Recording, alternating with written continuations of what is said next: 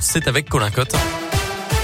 Bonjour Colin. Bonjour Mickaël, bonjour à tous et à la une. Ce matin, la situation en Ukraine toujours aussi tendue au cinquième jour. Hier, les pourparlers ont débuté avec la Russie. Les deux parties ont convenu d'un deuxième round de négociations alors que les combats se poursuivent notamment au nord-est de l'Ukraine. La communauté internationale continue de mettre la pression sur le régime de Vladimir Poutine avec une enquête de la Cour pénale internationale pour crimes de guerre et crimes contre l'humanité, mais aussi de nouvelles sanctions financières et sportives également.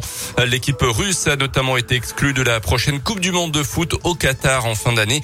Hier, Emmanuel Macron a pu de nouveau s'entretenir avec Vladimir Poutine. Le président russe a redit ses exigences, reconnaissance de la Crimée en tant que territoire russe, démilitarisation et, je cite, dénazification de l'Ukraine qui, elle, de son côté, demande un cessez-le-feu immédiat et le retrait des troupes russes du territoire ukrainien. Dans l'actu également, dans l'un, cette impressionnante affaire de harcèlement devant la justice à Bourg ce lundi. Pendant trois mois, un Indinois de 34 ans avait inondé d'appels et de messages malveillants son ex-compagne, la suivant également en voiture partout où elle allait. Au total, 27 000 appels et textos passés en trois mois à l'automne dernier, soit en moyenne 300 par jour. Il avait aussi installé une balise sous sa voiture pour suivre ses déplacements depuis son téléphone portable. Le prévenu a été condamné à un an de prison, dont six mois avec sursis et maintien en détention d'après le progrès. La crise du Covid-19 a-t-elle entraîné une baisse des dons de lait maternel? C'est en tout cas ce qui pourrait expliquer la baisse des stocks dans la région. Le seul lactarium d'Auvergne-Rhône-Alpes qui collecte tous les mois du lait maternel à destination de bébés nés prématurément a lancé un appel aux dons il y a quelques semaines. Les stocks étaient descendus à 30 litres pour toute la région, largement insuffisant pour les besoins estimés plutôt autour de 250 litres. Le lait maternel est collecté auprès de jeunes mamans volontaires qui en ont en excédent et il est d'autant plus précieux qu'il est en priorité distribué à des nouveau-nés fragiles, comme le rappelle Rachel Buffin, médecin et responsable du lactarium de la région qui se situe à Lyon à l'hôpital de la Croix-Rousse.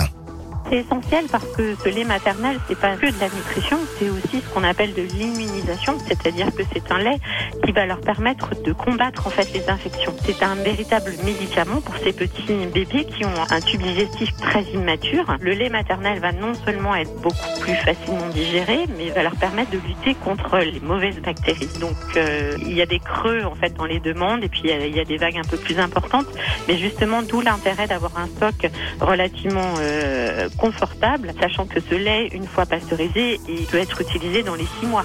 Le don de lait maternel se fait dans des conditions d'hygiène assez strictes et ce sont les équipes du lactarium qui se chargent de venir récupérer le lait au domicile des donneuses. En cas de surplus des stocks, d'autres bébés un peu moins fragiles peuvent également en bénéficier.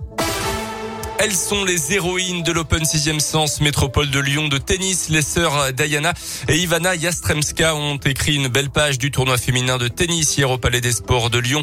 Arrivées en France il y a quelques jours tout juste après avoir fui les bombardements russes chez elles à Odessa en Ukraine. Elles ont disputé le premier tour à Lyon sur invitation des organisateurs et ont forcément conquis le public. Un bel exemple de courage et de résilience. Diana, 21 ans, a pris sa petite sœur de 15 ans sous son aile alors que leurs parents ont dû rester chez eux en Ukraine et pour elle, les sentiments sont mitigé, des sentiments mélangés. Heureuse que nous ayons pu jouer ensemble. Heureuse aussi que ma sœur ait pu jouer son premier double à ce niveau. Je suis très fière d'elle. Et en même temps, on est triste.